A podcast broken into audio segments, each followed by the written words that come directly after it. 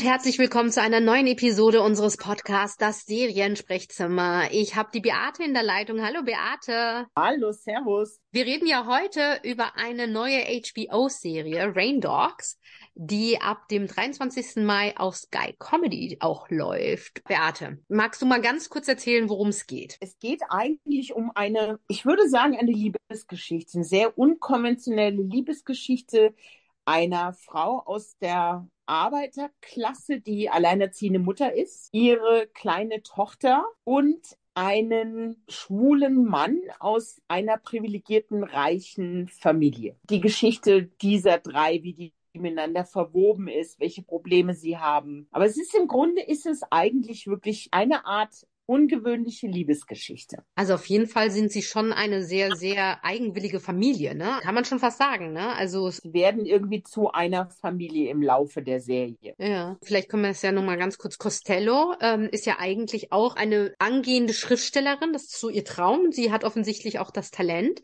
hat aber wahrscheinlich aufgrund der Lebensumstände als alleinerziehende Mutter nicht die finanziellen Möglichkeiten. Ja, schon auch ein bisschen ein, kann man Unterschichtleben sagen? Sagen oder ist das zu äh, gemein, das so zu sagen? Also sie arbeitet halt schon in irgendwie, wie nennt man das denn? Das ist ja noch nicht mal ein Stripclub, ne? Es ist doch so ein, wo es eine Kabine gibt und die, die holen sich einen runter, während sie da irgendwie 30 Sekunden lang ihren Strip macht für diese Menschen. Eine Piepshow? Piepshow, genau. So eine, also ja. eine Art von Piepshow ja, ja. Und hat auch Alkoholprobleme und ist im Grunde, als wir sie sozusagen kennenlernen, da ein paar Monate schon sober, ne? Natürlich ihrer Tochter zuliebe hauptsächlich. Genau. Also ich muss dir was sagen. Ich habe vielleicht so bei Folge zwei oder drei, bin ich mir nicht so sicher, habe ich gedacht, ich kann nicht weiter gucken. Das war mir zu viel. Das war mir zu unangenehm alles. Und irgendwie dachte ich, nee, das ist mir too much, irgendwie gefällt's mir nicht. Und dann habe ich aber gedacht so, hey, also eigentlich ist das ja perfekt, wenn dich eine Serie so auffühlt, dass es einem unangenehm wird. Es ist schon eine Comedy auf eine Art und Weise, aber es, ist keine Feel-Good-Comedy, ne? Nee, es ist eigentlich die perfekte britische Art der Komödie. Die britischen Komödien haben ja alle etwas tieftrauriges, die meisten. Es ist immer was Dunkles, Dreckiges, Unsauberes unten drunter. Also nicht bei allen, aber bei vielen. Und es schreibt niemand besser solchen tieftraurigen Humor, also diese Kombination aus Humor und, und traurigen Geschehnissen wie Engländer. Gibt's niemand weltweit, der das besser kann. Ja. Und was die für einen unglaublich intelligenten Humor da drin haben, in so so minimalen Momenten. Das wird man in Deutschland in 300 Trillionen Jahren niemals hinkriegen. Never ja. ever. Es ist trotzdem so ein Humor, der einen, also so ein bisschen im Halse stecken bleibt. Weißt du, es ist nicht so, dass du, dass du da wirklich super herzlich lachen kannst, ne?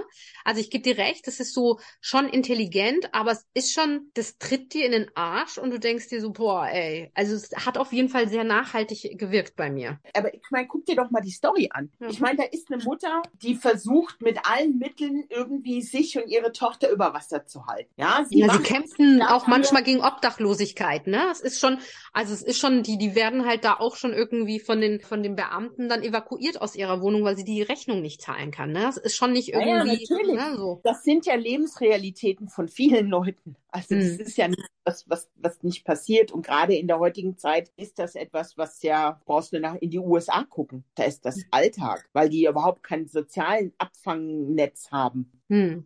Das, was die geschafft haben, ist eine Figur zu kreieren, die so viel Würde hat. Die hat in all ihren Problemen und, und mit all dem Mist, mit dem sie fertig werden muss, hat sie so viel Rückgrat und so viel Würde, dass ich vor dieser Figur unfassbar viel Respekt habe. Und das ist das Besondere, dass man das geschafft hat, diese Person nicht als Opfer darzustellen, sondern sie hat ihre eigene Art damit umzugehen mit den Widrigkeiten, die sie im Leben hat. Aber sie lässt sich davon nicht kaputt machen. Ja. Und sie kämpft natürlich mit sich selber, mit ihren eigenen Dämonen, Dämonen. Mit, mit ihrem ganzen Umfeld, mit ihrem ganzen, mit ihrem Job, mit den Schwierigkeiten.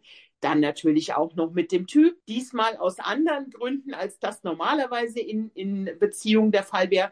Aber bei all dem bleibt sie bei sich.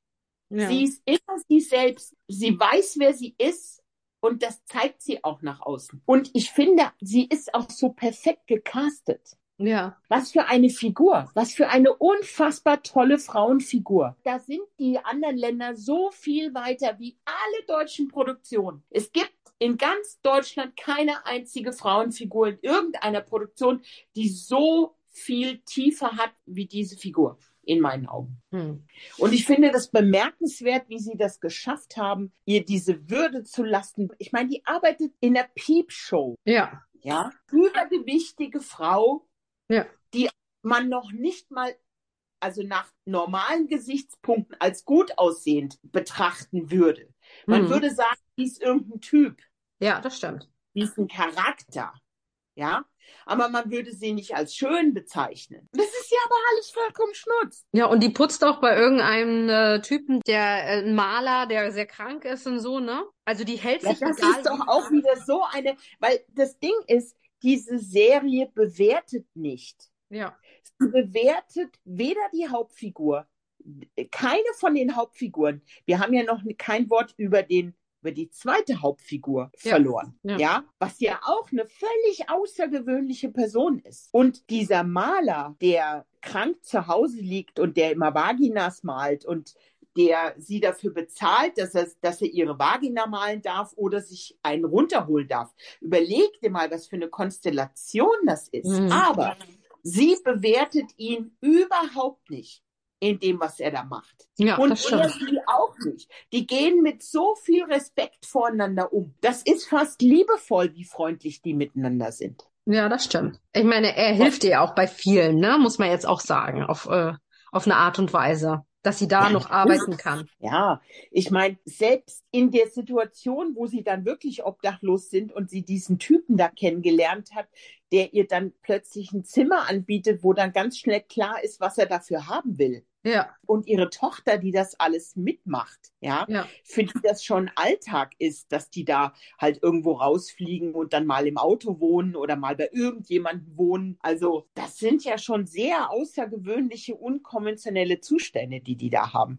Hm. Ja, das stimmt natürlich. Also Costello führt ja mit Selby, den sie seit College-Tagen kennt, ja auch eine sehr, ich will fast toxische Beziehung sagen. Ja, auf jeden Fall würde ich es auch so nennen. Also so codependent irgendwie, ne? Also sie lieben und sie hassen sich und die tun sich gut und die sind katastrophal füreinander. Ja, und es ist so absurd, weil das ist ja keine Mann-Frau-Liebesbeziehung im, im üblichen Sinne, dass das ein Paar wäre. Sie sind aber mehr als Freunde. Ja. Ich weiß gar nicht, wie man das richtig einordnen soll. Die sind wirklich so ein, so ein Familiending und er sagt das ja auch immer. We're family er wollte ja dann auch Iris, die Tochter, auch adoptieren, ne?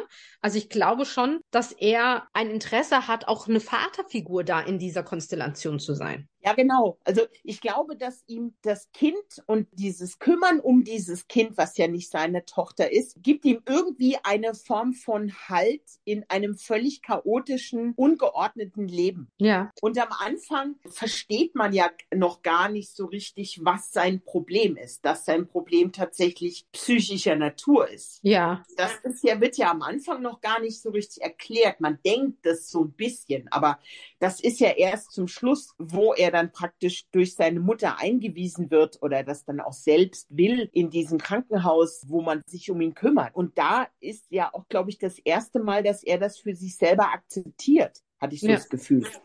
Er ist ja genau das Gegenteil von Costello. Der ist ja fast in einer aristokratischen Familie aufgewachsen. Ne? Er kommt von Geld, hat Geld. Was er nie hatte, war aber eine richtige Familie. Der Vater hat sich erhängt oder also auf jeden Fall selbst getötet. Und die Mutter ist halt kalt und nicht da, abwesend im Grunde. Ich glaube, das erklärt sich aber erst im Laufe der Serie, warum er dann so eine Abhängigkeit zu Costello und Iris hat, ne? Er hat sie ja schon, wie gesagt, seit der Schulzeit eigentlich. Die sind ja seit der Schulzeit sind die ja dicke Kumpels ja. irgendwie seitdem. Und die Mutter hat sich, würde ich jetzt mal vermuten, das Kind ja auch praktisch alleine gelassen. Also ihn alleine gelassen, nachdem der Vater verstorben ist. Ja. Also sie hat ihn praktisch ist sich ja, selbst also überlassen. Also sie ist halt auf jeden Fall nicht mütterlich, muss man jetzt sagen. Ne? Nein, ich glaube. Überhaupt ähm, und da kommt wahrscheinlich Costello, die total mütterlich ist, schon dem Ideal, was er sich wahrscheinlich gewünscht hat.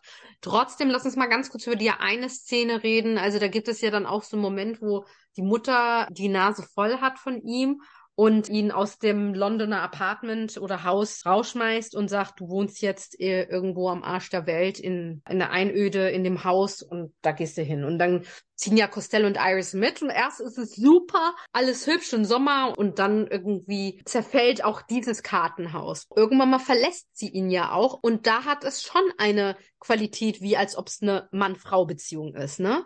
Wie, wie heimlich sie das macht und die Koffer packt und dieses Hin und Her, ne? Und heimlich geht ins Frauenhaus. Die bringen, glaube ich, beide eine dysfunktionale Familie im Background mit. Also sie hatte die in ihrer Kindheit und er hatte sie auch auch und er hat sie immer noch. Sie ja. hat sich von dieser alten Familie ja schon fast gelöst, ne?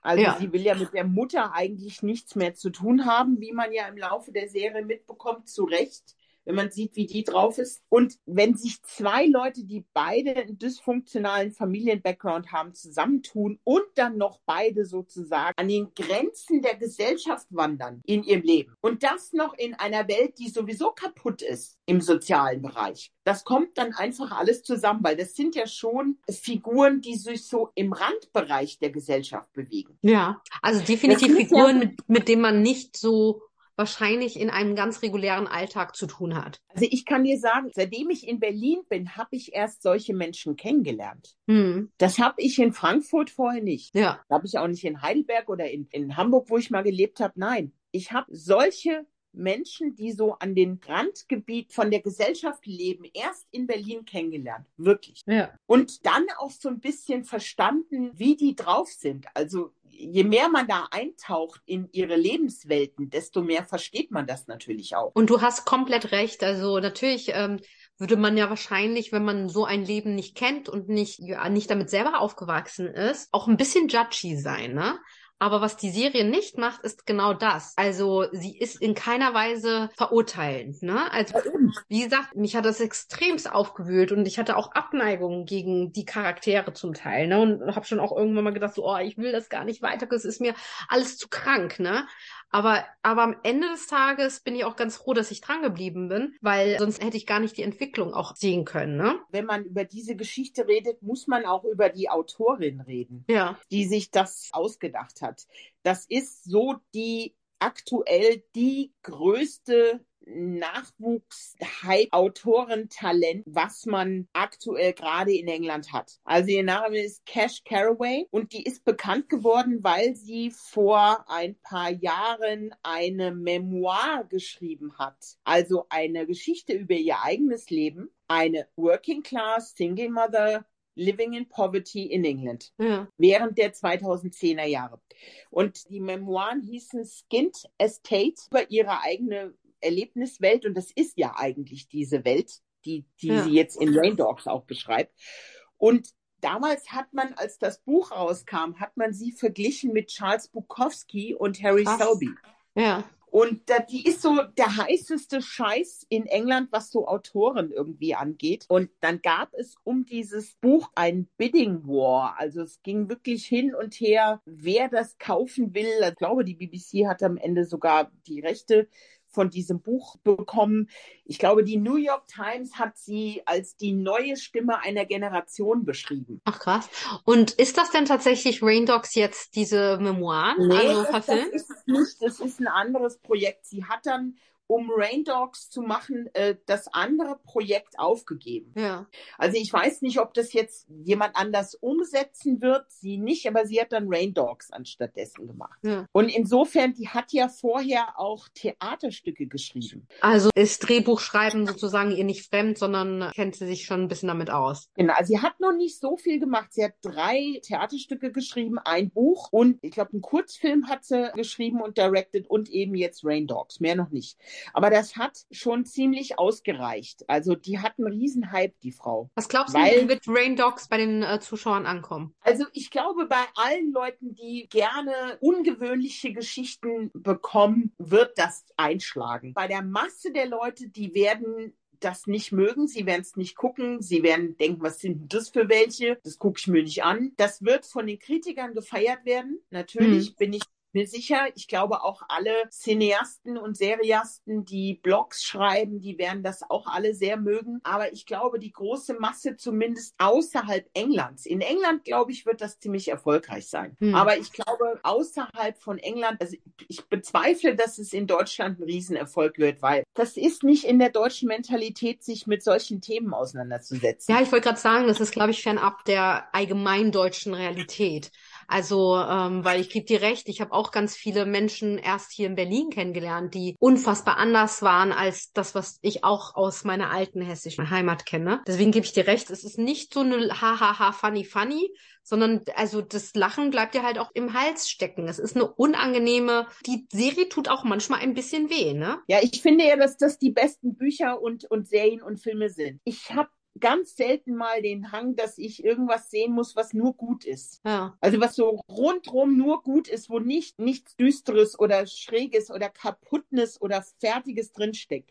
Das habe ich nur ganz, ganz selten weißt ja, haben wir schon ein paar Mal drüber geredet, dann gucke ja. ich, dann gucke ich irgendwie The Ted Lasso oder Ted, ja, aber selbst bei Ted Lasso wird's ein bisschen düsterer. Ja. Das ist auch ein bisschen jetzt gerade, ne, das ist auch nicht alle, also zum Schluss hin, das ist zwar durchweg positiv grundlegend natürlich, aber es ist nicht nur viel gut. Weißt du, an was mich Rain Dogs auch so ein bisschen erinnert hat? An was denn? An I May Destroy You.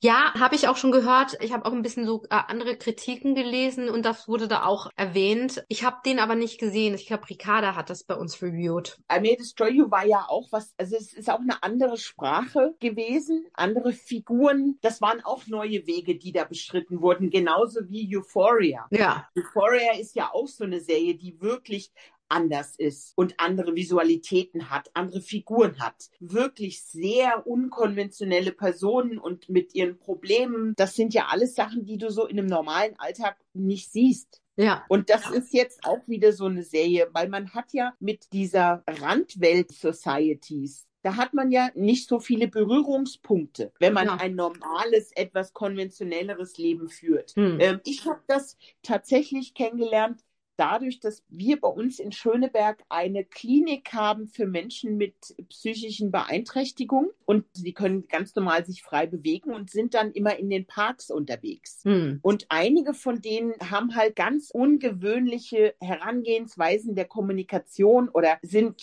merkwürdig in der Art, wie sie dich ansprechen. Machen sie ja manchmal. Und da ist mir das das erste Mal aufgefallen. Ich hatte vorher nie so Berührungspunkte. Und dann das zweite war, als ich, du weißt, weißt ja, dass ich im Stadtbad gearbeitet habe und dort ja. dieses Café mitgeführt habe und da waren alles Grenzgänger. Die meisten Gäste, die wir da hatten, waren Grenzgänger aus solchen Subkulturen. Und insofern bin ich da wahrscheinlich ein bisschen näher dran gekommen, eben weil ich mit den Leuten in Berührung kam. Ja, ja. Und deswegen finde ich diese Geschichten auch so spannend, weil das ja etwas ist, was man ja eigentlich so im normalen Alltag nicht erlebt. Hast du irgendeine Kritik an der Serie? Nee, überhaupt keine. Null. Ich finde, die ist zu 100% perfekt. Die ist, was, was für eine unglaubliche Geschichte, was für ein, für eine schauspielerische Leistung von allen. Von allen. Ja, auch der Typ, der den Selby spielt, boah, ist der gut. Oh mein Gott. Also auch die, die beste Freundin Gloria, von der wir jetzt noch gar nicht ja. geredet haben, ne? Ja. Ja, und oh. das ist aber auch eine Grenzgängerin. Ja. Auch sie ist eine Grenzgängerin. Die Mutter von der Costello ist eine Grenzgängerin. Alle sind Grenzgänger. Jeder Einzelne, der da vorkommt. Das Allerwichtigste ist wirklich dieses, wir bewerten nicht die Figuren, wir bewerten nicht ihre Aktionen, wir lassen sie für sich selbst sprechen und wir lassen jeder einzelnen Person die Würde, sei sie noch so schräg in den Augen von Normalsterblichen. Und das ist für mich das Größte, das, was die da rausgeholt haben, ist völlig unglaublich. Also das ist wirklich so beeindruckend. Also mich hat es wirklich umgehauen. Was würdest du denn diese Serie für eine Bewertung geben? Also ich gebe ihr eine 10 von 10 Goldblums. Ja, ich bin eher bei acht, aber ich glaube auch, dass vielleicht gehöre ich auch eher so zu der Gruppe, so ein, so ein vielleicht ein Mischformat, was teilweise ein bisschen zu viel, aber auch ich sehe den absoluten Wert dieser Serie. Ne? Ist unabhängig, ob es äh, einen persönlichen Geschmack gibt, man ja trotzdem sagen kann, äh, aus ganz neutralen äh, Aspekten und qualitativen Aspekten muss man einfach sagen, diese Serie ist hervorragend und das ist sie. Für meinen Geschmack ist sie halt ist mir es ein bisschen too much. Aber es ist wirklich nur so was Persönliches. Unabhängig davon ist sie wirklich eine sehr, sehr gute. Und ich bin wahnsinnig gespannt, wie sie ankommt. Ob es irgendwie Wellen schlagen wird. Also die beschäftigt dich noch ein bisschen. Also die hat noch ja, ja eben. Also die ja. macht was mit dir. Und, ja, ja, ja. Ich fand ja auch diese Szene, wo, wo sie zum Schluss wieder ihren Dämonen nachgibt. Mhm. Ja. Und, und die drei Leute, die ihr wirklich wohlgesonnen sind, lassen alles stehen und liegen und fahren mit dem Auto los. Ja. Und versuchen ja. ihr zu, sie zu finden und ihr zu helfen. Selbst der kranke Typ, der sich auf sie immer einen runtergeholt hat, fährt mit. Ja, und ich meine, selber lässt sofort die Klinik, ne? Also er hört, Costello ist in Schwierigkeiten und er checkt aus, ne? Davor hat ihm ja, das hat also, keiner das, äh, geschafft. Das ist ja schon eine sehr tiefe Liebe, die die beiden da haben. Ja. Eine völlig ungewöhnliche, sehr in konventionellen Gesichtspunkten sehr, sehr außergewöhnliche Liebe. Ja. Aber sie ist da. Und ich finde das so wichtig, dass man eben sieht, dass Liebe so viele Facetten hat. Hm. Dass sie alles sein kann, was wir daraus machen wollen.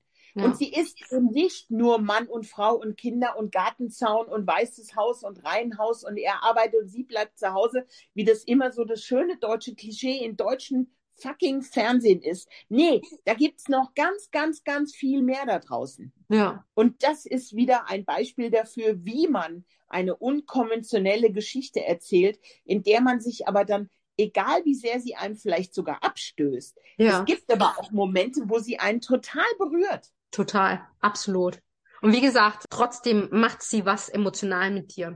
Glaubst du, es wird eine zweite Staffel geben? Ich glaube, dass es da, dass es danach schreit, dass es eine zweite Staffel gibt, weil das ist noch gar, also ich meine, du fängst, die fangen ja gerade erst eigentlich an. Ich weiß es aber nicht, ob es eine geben wird. Das hängt, glaube ich, total in, inzwischen hängt doch alles davon ab, wie gut die Quoten sind. Ja, klar. Auch bei HBO muss man ja einfach auch sagen, ne? So ist ja klar. Ja, also ich denke mir mal, es gibt immer mal wieder Serien, die kriegen schon direkt, direkt eine Verlängerung. Dann kommt sie aber meistens aus einem Kosmos, der vorher schon funktioniert hat. Ja, du meinst The Last of Us, ne? das ja. ist schon auch experimentell, was die da gemacht haben. Das ist wirklich Neuland. Ja. Also das ist genau wie Euphoria und I May Destroy You schon sehr modernes Fernsehen. Das ist unkonventionell, selbst für, für England. Deswegen bin ich sehr, sehr, sehr gespannt, wie, äh, wie es aufgenommen wird. Ihr Lieben, Serienstart ist hier in Deutschland am 23. Mai auf Sky Comedy. Immer dienstags ab 21.15 Uhr in Doppelfolgen und parallel dazu über Sky Q auf Abruf und beim Streamingdienst. Wow! Also ihr könnt reinschauen. Bei HBO läuft sie schon seit dem 6. März. Beate, ich bin sehr gespannt, äh, was das Schicksal dieser Serie angeht, ne? Und wie sie ich ankommen ein Bisschen, ich habe ich hab ein Problem damit, dass die bei Sky Comedy läuft. Ja. Weil das ist für Deutschland keine Comedy. Comedy. Hm. Null. 0,0. Das ist pures Drama. So würde hm. sie in Deutschland wahrgenommen. Das werden die nicht kapieren, dass das auch Humor hat. Hm. Andererseits, was gut ist natürlich bei Sky, man kann sie ja halt natürlich auch im Original schauen, ne? Aber dann muss das dein stimmt. Englisch auch so gut sein, dass du so ein feinfühliges äh, Verständnis dafür hast. Gut, Sky Q kannst du dir das anschauen und auch bei Wow kannst du es dir anschauen, ja. Also ich muss auch sagen, sie wird als Comedy beworben. Ich finde es auch eher Drama, wenn ich ehrlich bin. Ja, das ist es. Es ist ein menschliches Drama, was du da ja. beobachtest. Aber ja. eben eins, wo man nicht mit, guck doch mal, was das für ein Milieu ist. Ist doch klar, dass so Leute abkacken. Die sind doch alle selber schuld. Das ist doch so, wie viele in Deutschland über sowas denken würden. Mm, ja. Und so ist es aber nicht. Sie verkennen dabei, dass diese Leute Würde haben und dass man die ihnen auch lässt. Und das ist das, was diese Serie so besonders macht. Und was, wo ich echt einen Hut ziehen muss vor, vor den Regisseuren und vor der Drehbuchautoren, dass sie das so hingekriegt Also das ist wirklich beeindruckend. Wirklich ja. beeindruckend. Also mich hat dieses Ding komplett. Und es ist, wie du sagst, man wird die nicht los, man trägt die mit sich rum. Ja. Das würde eine der Serien sein, da weiß ich jetzt schon, die kommt in meine Top 5. Ah, wow. Wow. Top 5 oder sogar Top 3. Ja. Weil es ist halt wirklich sehr außergewöhnlich gut. Ja. Das ist nicht für die Masse, aber die, das die sehen, die, die werden es, glaube ich, verstehen. Ja. Die, die so ein Gespür für sowas haben. Naja, die Briten können es halt eben, ne? So als Abschlussworte. Ja,